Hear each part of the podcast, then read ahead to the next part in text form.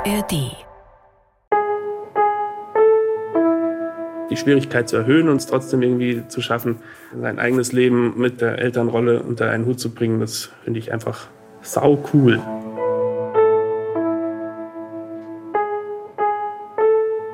Eltern ohne Filter. Ein Podcast von Bayern 2. Hey, Christina hier. Willkommen zu Eltern ohne Filter in der ARD Audiothek oder wo ihr uns eben hört. Ich glaube, da vorne auf der Karte stand, man muss sozusagen vor und dann wieder so ein bisschen zurück um die Kurve. Okay. Ich finde übrigens, es war schöner, als wir nur mit Radioequipment verreist sind. Ich bin zwischen unzähligen Sommerfesten und den trotz der Temperaturen schon wieder triefenden Schnoddernasen meiner Kinder für einen Tag nach Berlin entwischt. Im Gepäck habe ich Lorenz, unseren Kameramann, und ein bisschen Bammel. Kennt ihr das Gefühl, wenn ihr euch so ein bisschen unzulänglich fühlt? Uncool? Wenn ihr dreimal nachdenkt, welche Schuhe ihr tragt? So ungefähr fühle ich mich gerade. Wegen unseres Gastes. Ich sag jetzt nicht die Adresse, aber nein, eins noch, glaube ich. Wir laufen jetzt zu. Wie heißt er? Clint, Clint Lukas. Wir laufen jetzt zu Clint Lukas. Wir haben hier riesige Kamerataschen am Start, sind bepackt. Jeder ein Riesenstativ um den Hals, drei Koffer in der Hand. Alles für euch, damit ihr auf Instagram gucken könnt, wie Clint aussieht. Was will ich mit Clint besprechen? Naja, er hat ein Buch geschrieben, das heißt Cool trotz Kind. Genau wie seine Kolumne beim digitalen Stadtmagazin Mit Vergnügen Berlin. Verlinke ich euch alles in den Show Notes.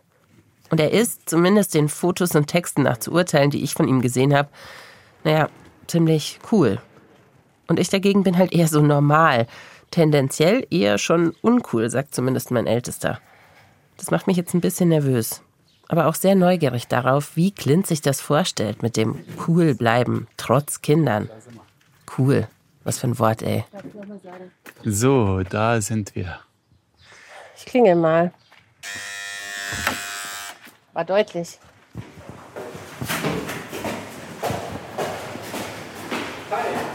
Hi.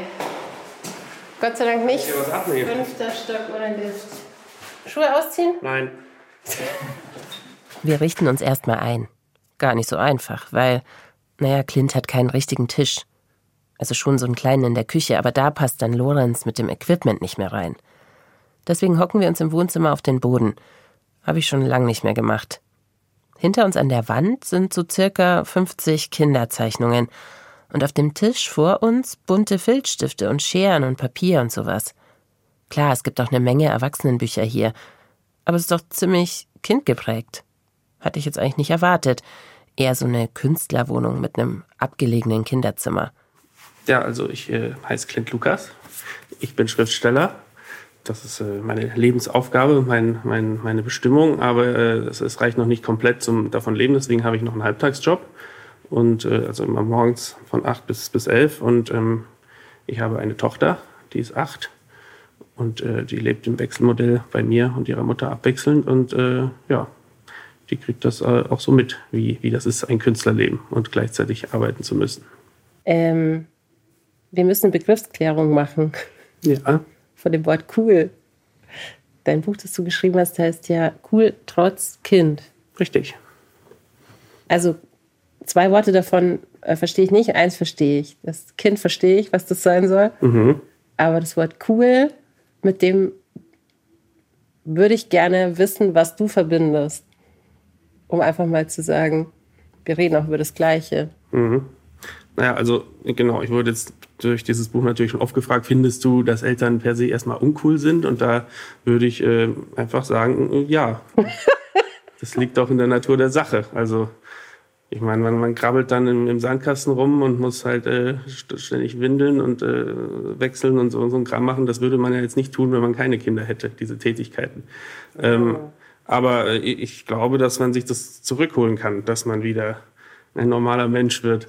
Es ist eben äh, ein Kampf und man muss es auch wollen. Und das, äh, das, ist, ist sehr schwierig, aber ich glaube, es geht. Und ich glaube, ein Schlüssel dafür ist eben, dass man auch einfach gelassen bleibt oder cool bleibt ähm, und sich eben nicht so verrückt macht mit diesen ganzen Ansprüchen, die von allen Seiten auf einen einprasseln. und äh, diese Angst davor, Fehler zu machen vor dem Kind. Also ich finde, das kann man durchaus. Man muss es eben einfach offen kommunizieren und, und dann nicht wiederholen. Also cool eher in der Hinsicht von laid back, von entspannt, von ähm, ja, sich nicht so viel Kopf machen und nicht in der Hinsicht von irgendwie fly und ich bin besonders super hip. Ja, nein, das meine ich nicht. Also es ist jetzt nicht, dass ich in meinem Buch irgendein Ding aufstelle, was cool ist und, und äh, die Eltern, die eh schon so viele Aufgaben haben, haben jetzt bitte auch das noch zu erfüllen, äh, meine Vision von Coolness zu bedienen. Puh, klar, wäre ich auch gern noch cool. Aber entspannt ist mir deutlich lieber als Begriff. Damit kann ich was anfangen. Und das bereden wir ja auch hier bei Eltern ohne Filter immer wieder. Wie das geht. Entspannt bleiben mit Kind. Bei sich bleiben mit Kind. Aber halt, hat Clint da etwa ein Rezept dafür gefunden? Also ich fühle mich am coolsten als Vater, wenn ich mit meiner Tochter mich aufs Glatteis begebe, wenn wir was zusammen ausprobieren, wie zum Beispiel malen, was ich auch noch nicht kenne. Und dann fragt sie mich Sachen und ich kann dann auch nur sagen, ja, ich glaube, das und das passiert, wenn du grün und silber mischst, aber lass uns einfach ausprobieren. Und, und da entsteht dann so eine Nähe auch, also die mir dann so, mich, mich so freut, weil, dann, weil ich dann merke, dass meine Tochter mir auch wirklich irgendwie halt dann auf Augenhöhe zuhört. Also ich will jetzt nicht der der Kumpel sein meiner Tochter. Ich bin schon auch eine Vaterfigur, klar, und, äh, und erziehe sie auch und habe das auch gemacht. Aber ähm, da fühle ich mich als, als genau die Vaterrolle, die, wie ich mir das vorgestellt habe, im besten Fall. Wenn wir auf Augenhöhe irgendwas machen. Und äh, genau, weil ich glaube, dann ist die Connection auch am stärksten, weil sie dann eben auch, ja, ich glaube, da, da wächst das Kind ja auch, wenn sie merkt, dass ich jetzt auch nicht alles weiß und, und ja. Clint ist mit 29 Papa geworden, wie ich. Also ich bin natürlich Mutter geworden. Und alles Wissen und so, davon war ich meilenweit entfernt, bin ich ja immer noch. Und ich hatte ehrlich gesagt auch keine so ganz konkrete Vorstellung, was da auf mich zukommt als Elternteil. Ich wusste aber schon, so die ganz wilden Jahre, die will ich eigentlich hinter mir lassen. Ich war total bereit für Veränderung. Und Clint? Das andere Wort im Titel, was ich tatsächlich, wo ich so ein bisschen drüber gestolpert bin, ist das Trotz. Ja. Was war denn dein Mindset, äh, bevor du Papa geworden bist, warum du dachtest, so, es könnte ein Hemmnis werden, ein Kind zu haben und cool zu bleiben? Naja, also ich glaube, da habe ich mir vorher gar keine Gedanken gemacht. Also auch die Entscheidung, ein Kind zu kriegen. Also meine Tochter war ein Wunschkind, aber das ist ein ziemlich spontaner Wunsch. Also wir haben einfach gesagt, komm, lass uns das doch machen. Und äh, ich habe mir nicht lange davor Gedanken gemacht, äh, ob ich jetzt Vater sein will oder nicht. Es war einfach, äh, wäre auch gar nicht möglich gewesen, weil ich für viel rumgereist bin. Von, von, ich habe fürs Theater gearbeitet und war viel im Ausland und hat, hätte mit diesem Lebensstil gar nicht gepasst. Aber ja, also es war auch, ähm, als wir das Buch gebracht haben, ich meine, die Kolumne heißt Cool trotz Kind, aber dann waren sie im Verlag dann doch ängstlich, dass das vielleicht doch zu provokativ ist und ob man nicht cool mit Kind machen. Aber das trifft es ja gar nicht auf den Punkt. Es geht ja schon darum, dass es, dass da ein Konflikt besteht. Also, und, und den kennen ja alle Eltern. Also ich meine, dass man plötzlich nicht mehr ausgehen kann und, und nicht mehr trinken kann oder rauchen, so, das ist, das kennen doch alle. Also so, und dann äh, entsteht da eben ein Konflikt. Und das trotz des Kindes alles hinzukriegen, ähm, schließt ja nicht aus, dass man das Kind auch mitnehmen kann zu allen Erfahrungen und Erlebnissen, die man so macht. Außer wenn man jetzt äh, Totalabsturz im, im Club haben möchte, kann das Kind natürlich nicht dabei sein. Hey, could you stand another drink? I'm better when I don't think. Seems to get me through. And say, you wanna spin another line like we had a good time? Not that I need proof. Ein Konflikt entsteht, wenn man Eltern wird, sagt Clint. Weil vieles nicht mehr geht. Oder denken wir nur, vieles geht nicht mehr. Was prägt unsere Vorstellung davon, wie cool wir mit Kind sein können? Wie entspannt? Ob wir uns verändern müssen oder bei uns bleiben können? Welche Rollenerwartungen an uns gestellt werden und ob wir die erfüllen? Sicher die Gesellschaft und als ich dein Buch gelesen habe, bin ich so über so ein paar Zwischeninfos gestolpert und eine ist zum Beispiel die, dass deine Eltern super jungen Eltern geworden sind mit 19 und 20. Mhm. Und das als Westler. Ich wollte gerade sagen, das sind ja total, also so, bist du so einem BRD, Westdeutsch, Haushalt-Klischee aufgewachsen, so Papa arbeitet, Mama Hausfrau? Ja, also, so, also ich bin das Sandwich-Kind ich habe einen großen Bruder, der drei Jahre älter ist. Also das war so meine frühe Kindheit. Mein kleiner Bruder kam erst, da war ich schon sieben. Und äh, mein Vater ist äh, Finanzbeamter, meine Mutter war Hausfrau. Das war auch jetzt nicht so viel Geld da. Also wir haben in meiner ganzen Kindheit nur zweimal zusammen sind wir in die Nordsee gefahren, an den gleichen Ort dann. Aber es war sehr behütet. Also es war, also mir hat nichts gefehlt. Ich, ich blicke jetzt nur zurück und jetzt, wo ich ja selber weiß, wie das ist und, und, und, und bewundere das her, wie sie das gemacht haben. Also auch meine Mutter, die konnte nicht kochen, das hatte sich alles selber beigebracht. Also ihre Mutter hat ihr das nicht gezeigt und also ja, es war einfach eine rundum behütete Kindheit, die ich da hatte. Aber das haben sie halt irgendwie auch ganz allein gestemmt, ohne viel Hilfe von außen. Hattest du das Gefühl, dass die sich einschränken müssen? Naja, als Kind hatte ich das nicht, weil, weil als Kind ist man ja nur mit sich selbst beschäftigt. Da sieht man ja im Normalfall gar nicht, dass die Eltern auch Menschen sind. Das sind ja Institutionen. Aber äh, ich weiß jetzt, dass sie sich eingeschränkt haben. Ich weiß auch, dass sie damals gar nicht so scharf aufs Reisen waren und so, aber das machen sie eben jetzt. Jetzt sind wir, wir Söhne alle groß und jetzt kommen die halt oft hier zu mir nach Berlin oder ich zeige ihnen immer irgendwas. Also es ist, sie mögen das schon, wenn ich dann schon da, da war. Aber so habe ich ihnen schon Wien gezeigt und Prag und Venedig letztes Jahr und England dieses Jahr. Also jetzt, jetzt genießen sie das so und jetzt holen sie sich das praktisch wieder rein, was sie, was sie sich halt früher abgespart haben. Aber sparen mussten sie, ja. Genau, unsere Eltern prägen uns. Unser Aufwachsen und unsere Erwartungen an uns selbst. Positiv wie negativ. Denkt mal zurück an unsere Folge mit Philippa Perry, der britischen Psychologin. Die könnt ihr übrigens jederzeit auch nochmal hören in der ARD Audiothek oder bei eurem Podcast-Anbieter. Und bei der Gelegenheit könnt ihr gleich bitte ein paar Sterne dalassen. Jedenfalls, wir finden unsere Eltern toll als Eltern oder eben nicht. Und dann gleichen wir ab. Was wollen wir genauso machen, was ganz anders. Erzähl mal, wie dein Papa als Papa war. Ähm, also er war am Anfang, weiß ich noch, dass er oft cholerisch war. Also das hat er dann mit der Zeit so selber in den Griff kriegen wollen. Also es war jetzt nie, ich war nicht verängstigt oder so, aber es hat dann oft schon ganz schön äh, gewackelt. Und, äh, und er hat geraucht und hat selbst gedreht, das weiß ich auch immer noch. Also diese, diese Zigaretten, ich glaube, ich habe noch niemanden getroffen, der so viel Tabak so, so kompakt drehen kann und halt ohne Filter. Also, und ich dachte als Kind immer, wenn ich dann Leute gesehen habe, die normale Filterzigaretten rauchen, dass das super ungesund ist, dass die Art, wie mein Vater raucht, ist natürlich die viel gesünder.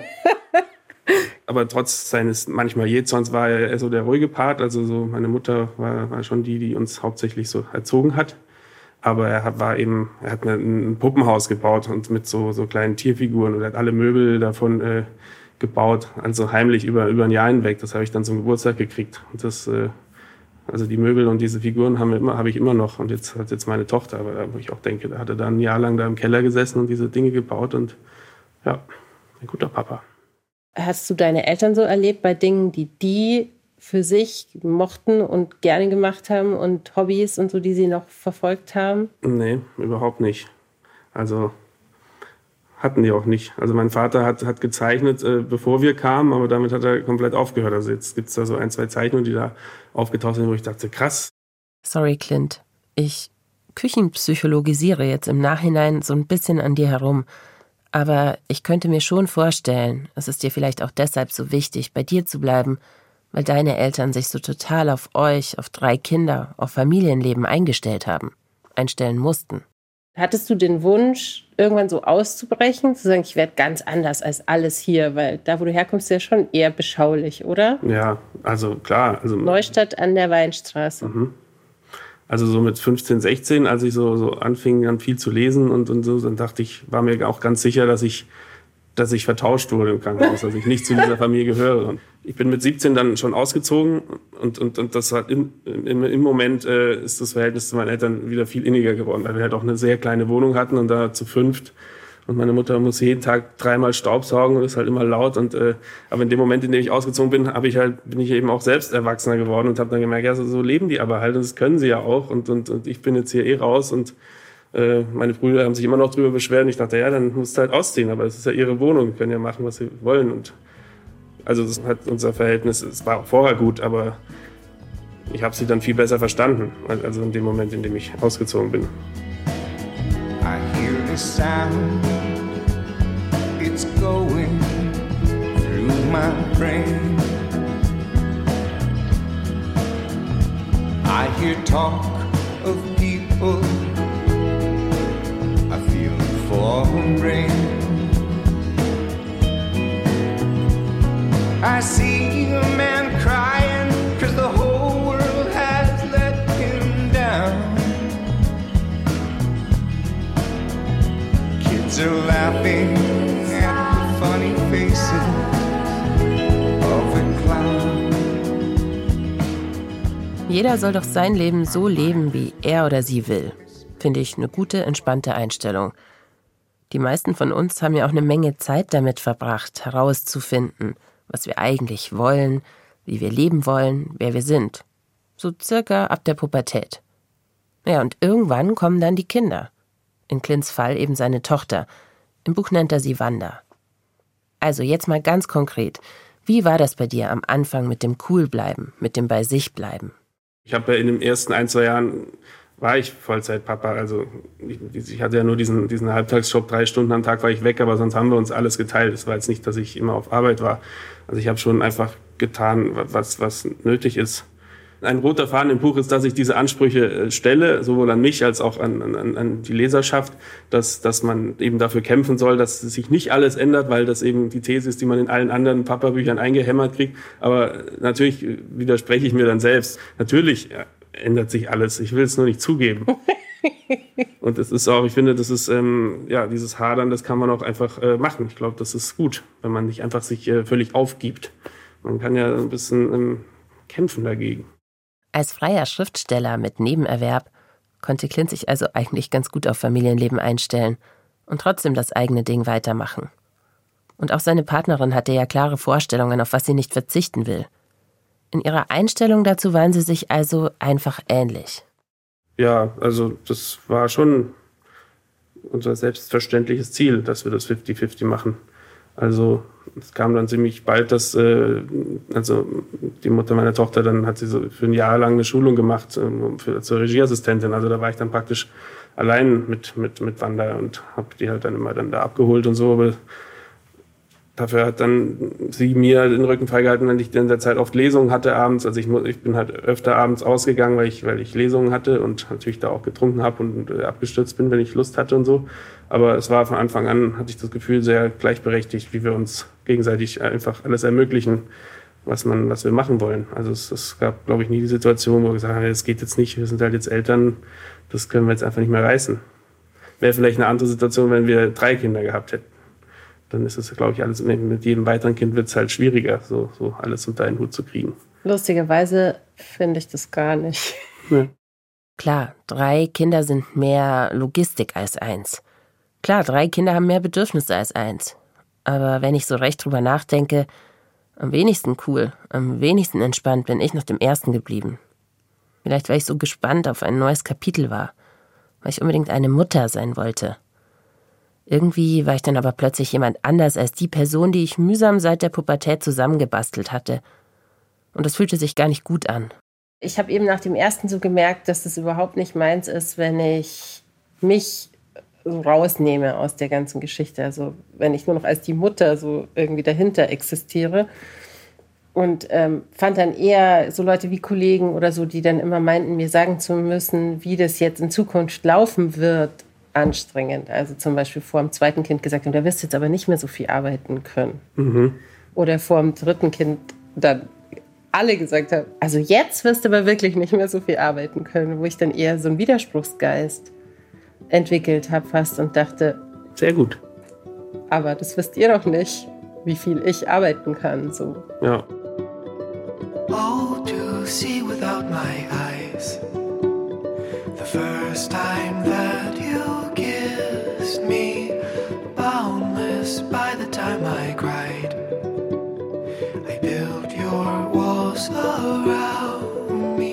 Vielleicht hat Clint das einfach früher gespürt als ich, dass es ihm besser geht, wenn er bei sich bleibt. Ich musste als Mutter erst mühsam wieder zu mir finden. Und Dinge zu machen, weil ich sie cool finde, auch wenn sie vielleicht nicht kindgerecht sind. Im Zweifelsfall mit meinen Kindern. Clint und die Mutter seiner Tochter jedenfalls ließen sich von recht wenig abhalten auch nicht von einer Israelreise, als ihre Tochter drei war. Da war dann die Stimmung jedoch plötzlich richtig schlecht, vor allem bei Wanda. Da habe ich dann auch gelernt, dass meine Tochter sehr wie ich ist, dass sie einfach, sie muss einfach wissen, was passiert. Also sich schon auf Sachen einstellen. Also auf spontane Änderungen im, im Ablauf äh, reagiert sie genauso biestig wie ich, wenn mir das passiert. Das macht mich wieder stolz, dass meine Tochter die gleichen Marotten wie ich hat. Das macht uns doch alle stolz, oder? Ja. Komisch dich macht ja auch stolz, dass deine Tochter komische Sachen gerne isst. Was denn für komische Sachen? Krevetten. Ja, und Austern, glaub, ich ja, weiß- Austern mag sie Ich nicht. glaube, ich weiß noch nicht mal, was Krevetten sind. Naja, Schrimps. Nur Ah, eben aus Frankreich oder aus dem Mittelmeer oder aus dem Atlantik.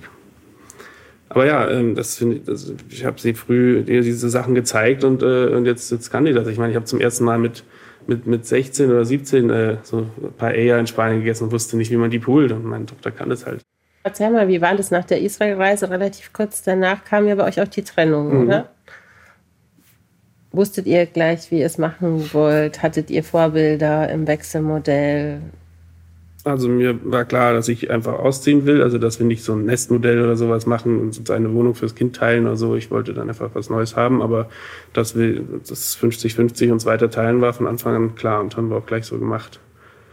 Also immer so einen Halbwochenrhythmus dann getauscht und, und das dann auch jahrelang so durchgezogen. Hat auch gut geklappt. Und wie ist jetzt die Konstellation? Ähm, also ihre Mutter ist, hat, hat einen Partner und noch zwei weitere Kinder. Also dort ist sie, hat sie auch zwei Geschwister und hier ist sie halt weiter die Principessa. Was sie, Ah. was sie glaube ich, sehr genießt auch. Na klar, Dass sie hier immer noch das Einzelkind sein kann und so. das kann ich mir vorstellen. Das ist ja dann auch ein totaler Lifestyle-Change irgendwie. Ja. Da ist wahrscheinlich auch viel auf die Kleineren ausgerichtet. Ja, und dort ist halt auch auf dem Bauernhof und hier ist sie in Berlin. Also das ist auch ein krasser Unterschied. Aber ich glaube, das wird ihr auch mit äh, wachsendem Alter auch sehr taugen, dass sie hier Berlin Eine hat. Stadtwohnung hat. Ja, eine Stadtwohnung. Irgendwann wird sie nicht mehr zu ihrer Mutter fahren dann wahrscheinlich. Ja, vielleicht, wenn sie eine Teenager ist, dann will sie vielleicht dann hier sein. Als Eltern cool mit Kind trotz Trennung. Das stelle ich mir nicht so einfach vor. Nicht, dass ich eine Ahnung hätte, da will ich mich jetzt nicht anmaßen. Aber wenn ich nach allem gehe, was meine Freundinnen mir je erzählt haben, ist es fast unmöglich.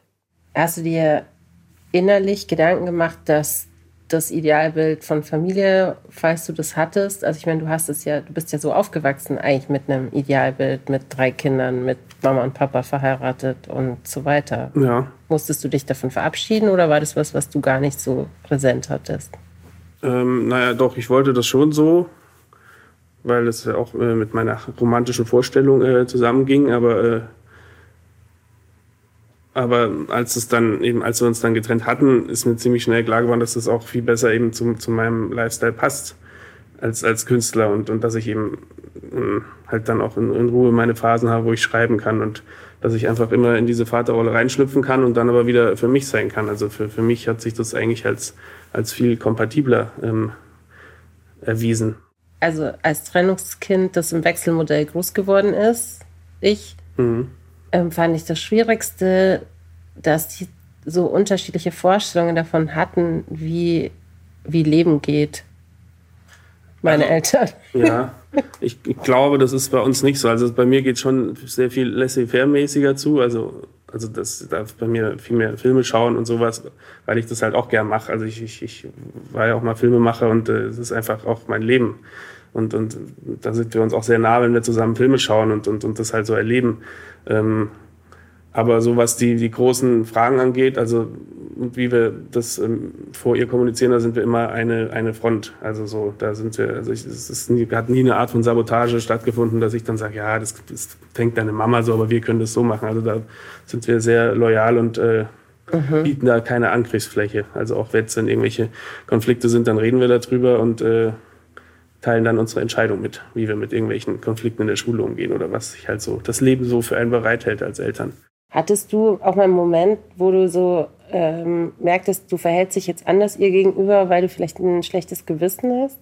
Ja, also ist, ich habe ziemlich schnell nach der Trennung auch wieder eine neue Beziehung gehabt. Das war eben eine Frau, die die äh, Frontfrau einer, einer, einer Band war, also so völlig, völlig andere Welt und die halt in jedem Club auf Gästeliste stand. Also man konnte, ich konnte mit einfach überall rein und das ist natürlich ein bisschen außer Kontrolle geraten. Und, und da gab es auch einen Moment, den ich auch im Buch erzähle, wo ich ähm, einfach dann, die hatte irgendwie Probleme im, im Club oder kam einfach nicht klar und ich wollte halt unbedingt hin, aber meine Tochter war halt bei mir und wäre auch noch zwei Tage geblieben und da habe ich dann einmal eben ihre Mutter um Hilfe gebeten, hat gesagt, du kannst du sie heute schon holen, ich, ich will da hin, ich muss da hin und und da war eben der Moment, also meine Tochter war drei und da habe ich ja so aufgekratzt, fröhlich versucht zu sagen, hey, deine Mama holt dich heute schon. Und, und sie war erst so, oh, warum? Und ich so, ja, aber ist doch nicht schlimm, du kommst ja dann bald wieder. Und, also sie erinnert sich nicht dran und ich, aber ich hatte so ein Gefühl, dass sie schon irgendwie checkt, dass sie jetzt hier, dass sie jetzt abgeschoben wird und dann mir es aber auch nicht schwer machen wollte und dann so ist sie halt so ganz und das, das, hat ich, das hat mir so das Herz gebrochen und auch danach, als ich dann so gedacht habe und deswegen habe ich das auch nie wieder gemacht.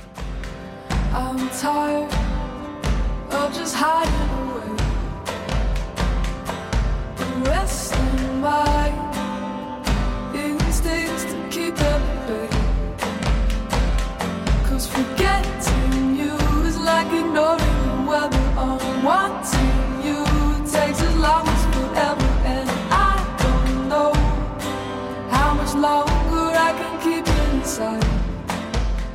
Ich muss sagen, dass ich das cool finde. Oder um das blöde Wort jetzt mal wegzulassen. Ich finde das berührend. Dass Clint gespürt hat, dass seine Tochter enttäuscht von ihm war. Und dass er das nicht weggedrückt hat. Dass er da sein will und Dinge mit ihr erleben. Was habt ihr denn so ähm, Sachen im Alltag, die ihr macht, weil du sie machen willst und Sachen, die ihr macht, weil sie sie machen will? Also wie sieht so euer gemeinsamer Tagesablauf hier jetzt auch aus?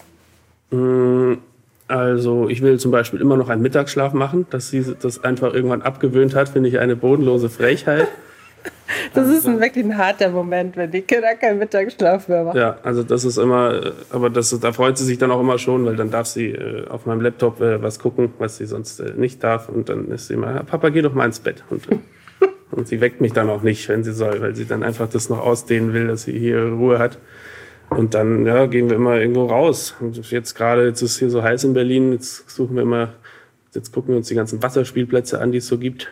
Ihr zuliebe fahre ich ins Tropical Islands einmal im Jahr. Ein riesen Spaßbad in so einem Zeppelin-Hangar. Das ist für sie natürlich das Tollste auf der Welt. Und ich sterbe da tausend Tode, aber ich gehe halt trotzdem mit mir hin und lasse mir nichts anmerken. Das kann ich einmal machen.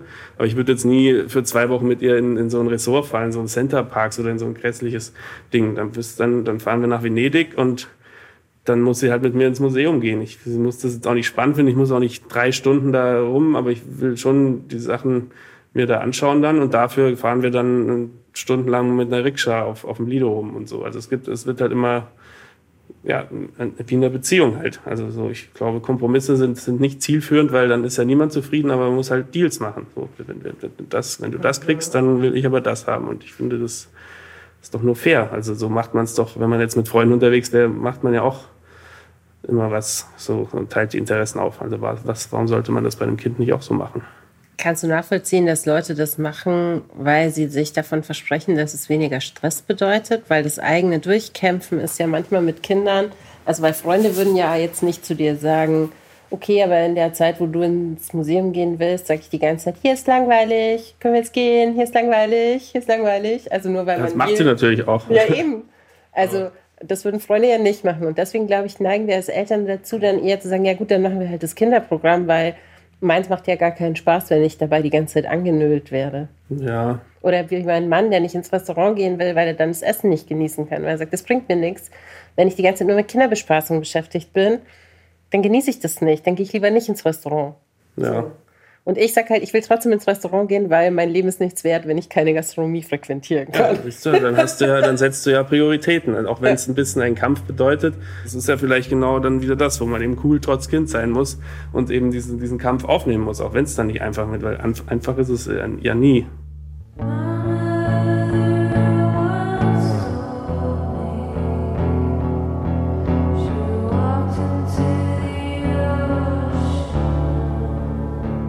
Damit entlasse ich euch jetzt, glaube ich.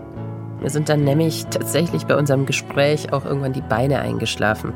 Nein, nicht vor Langeweile, Clint, sondern weil ich einfach nicht mehr gewohnt bin, eine Stunde im Schneidersitz auf dem Boden zu sitzen. Also, ich entlasse euch mit dem Gedanken, dass es okay ist, sein Ding weiterzumachen, wenn man Kinder hat. Dass sich unser Leben nicht nur um deren Bedürfnisse drehen muss. Ich hatte ein bisschen Angst, wenn ich jetzt hierher komme und dann so Vorstadt-Mutti-mäßig ankomme, dass das so gar nicht passt. Aber dann habe ich im Buch immer mehr Parallelen entdeckt. Und eine, die ich total wichtig finde, ist, was du ja eigentlich sagst, ist, es muss sich nicht alles ums Kind drehen. Immer. Ja. Das finde ich sehr sympathisch. Naja, ich finde zum Beispiel, bestes Beispiel Spielplatz. Also ich meine, ein Spielplatz dass man da hingeht, ist, äh, ist damit, finde ich, ist die Aufgabe erledigt. Dann kann das Kind spielen. Ich finde, wenn man dann Eltern sieht, die dann da immer hinterherrennen und da mitspielen und so, die wollen immer irgendwas kompensieren oder also dass sie vielleicht sich sonst nicht genug um das Kind kümmern. Soll jetzt keine Unterstellung sein, aber auf dem Spielplatz können die gefälligst selber spielen. Also sollen sich halt irgendwelche anderen Kinder suchen, dafür sind die ja da und, und halt äh, spielen. So, ich muss dann da nicht das Kind bespaßen. Außer ihr habt Lust mitzuspielen, auch okay aber halt wirklich nur, weil ihr wollt, nicht weil ihr glaubt, ihr müsst. Wenn du auf die Zukunft schaust, was, was ist so deine Vorstellung, wie deine Familie, deine Familie aussehen wird oder dein, dein Leben mit deiner Tochter? Kommt da irgendwann noch mal mehr Familie nach oder sagst du, das ist genau richtig so, wie es jetzt ist? Ja, ich glaube, ich brauche nicht noch ein Kind. Also es ist, äh, also nicht, weil das jetzt so schrecklich war, aber ich glaube, ich, ich, ich kann mich äh, grundsätzlich äh, nur richtig gut auf eine Person gleichzeitig konzentrieren, also so auch im Gespräch und äh, und das äh, würde jetzt irgendwie mich durcheinander bringen, wenn dann plötzlich äh, noch ein Kind irgendwann käme und äh, ich mich da auch noch, also so, da komme ich immer in, in Loyalitätskonflikte und, äh, und so. Also es ist aber ein ganz persönliches Ding von mir. eines erwachsen dann. Männer haben ja unendlich Zeit. Ja. Kannst ja dann wie diese ganzen Künstler, Persönlichkeiten das machen, einfach dann alle 20 Jahre eine neue Frau. Ja, das, das wäre möglich. Da bin ich da nicht in Konflikt geraten. Aber Picasso ich, mit 80 dann nochmal Kinder gekriegt. Aber ich weiß auch nicht, ob ich das alles nochmal noch mal möchte, diesen ganzen, das, was es halt bedeutet. Also, ja. Ich bin froh, dass ich es einmal gemacht habe, aber ob ich es nochmal will, ich weiß nicht. Als du 17 warst oder 16 und dachtest, du bist äh, vertauscht und du willst ganz anders leben, wenn du aus der Perspektive jetzt auf dein Leben jetzt schauen würdest, wärst du, wärst du cool mit dir, so wie du jetzt Vater sein und Elternschaft lebst? Ich glaube, ja.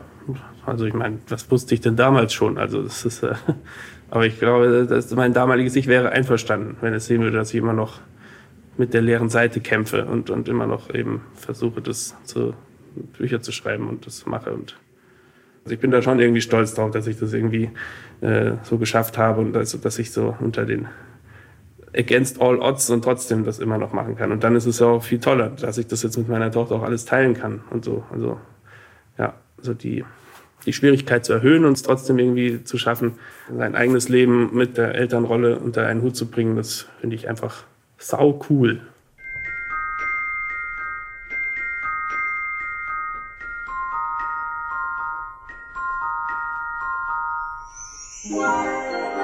Und dann haben wir die Beine ausgestreckt und uns doch noch eine Weile unterhalten. Übers Schreiben, über Balzac. Clint hat letztes Jahr alle 88 Bände der menschlichen Komödie gelesen und ich habe keine Ahnung über Balzac. Und dann haben wir noch über Kinderfilme geredet. Da wiederum habe ich ein bisschen Ahnung. Oder nennen wir es lieber Erfahrung. Und dann kamen wir so auf den Unterschied zwischen Disney mit all den Heldenerzählungen und den japanischen Kinderfilmen von Studio Ghibli. Die kann ich euch echt wärmstens ans Herz legen. Vor allem Totoro, den liebe ich. Der ist so ein großes, kuscheliges Tier, das von Kindern im Wald entdeckt wird und in dem Film gibt's einen Katzenbus. Naja, das führt jetzt zu weit. Nur, mir fiel da eben was auf und es hatte mit den Filmen von Studio Ghibli zu tun und unserem Einfluss auf das Leben unserer Kinder und warum wir uns vielleicht wirklich nicht so wichtig nehmen sollten. Bei Totoro zum Beispiel, auch bei den anderen, eigentlich sind die Eltern nur so eine Hintergrund, so, so ein Backdrop für das, was die Kinder machen. Und während wir jetzt gerade die ganze Zeit darüber reden, wie groß unser Einfluss ist und wie anders das für die Kinder ist, wenn wir uns anders verhalten, mhm. auch als Eltern, denke ich manchmal, vielleicht leben die Kinder eigentlich ihr Leben und wir sind hinten dran wie so eine Tapete. Und es macht gar nicht so einen riesigen Unterschied. Weißt du, was ich meine? Ja habe ich auch äh, gerade neulich wieder das Gefühl gehabt, als, als meine Tochter mir dann, also ich habe dann bei, bei, bei denen geschlafen, war halt dort. Das ist dann auch immer eine besondere Situation, wenn ich dann in ihrem Zimmer da praktisch schlafe. Dann haben wir noch stundenlang abends geredet und sie hat mir einfach mal so erzählt, was so in der Schule los ist da mit ihren in ihrer Klasse, was da schon abgeht, also so was da schon, die sind acht und was da schon für Psychokrieg abgeht und wo ich echt jetzt gemerkt habe, krass, also die, die hat ja wirklich schon voll ihr eigenes Leben. Ich muss total dranbleiben, dass ich äh, verstehe, von wem sie da redet und, und was da los ist, damit ich, wenn sie mal irgendwie wirklich dann was Konkretes wissen will, dann ihr vielleicht einen Rat geben kann oder wenigstens einfach zuhören. Und aber ja, da habe ich das, da habe ich das extrem empfunden, dass mir das so entgleitet. Also dass einfach jetzt schon erwachsen wird mit acht. Erschreckend. Ja, cool. Vielen Dank für deine Zeit. Danke, dass ihr hergekommen seid aus München. Ja, voll gern. I stop and wonder how this happened after all. And it's been coming. So, what should we do? Do you think we can end this contest? Take each other's hands and get back to the surface. Then let's quit this contest Eltern ohne Filter ist ein Podcast von Bayern 2. Mein Name ist Christina Weber. Die Recherche für diese Folge kommt von Marlene Mengi. Redaktion Ulrike Hagen und Produktion Michael Heumann. Schreibt mir, feedback mir, meldet euch bei Instagram oder gern auch per Mail eltern ohne Filter at bayern2.de und sagt mir, wie cool seid ihr geblieben mit Kids.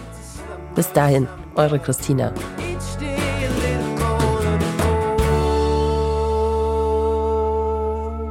Hallo, liebe Menschen, hier ist die Kadi von den Bergfreundinnen und wir sind gerade unterwegs von München nach Paris mit dem Fahrrad. Und ja, das ist schon ein bisschen eine Strecke. Es sind ungefähr 1000 Kilometer und ganze 10.000 Höhenmeter und vielleicht werden es auch noch ein bisschen mehr.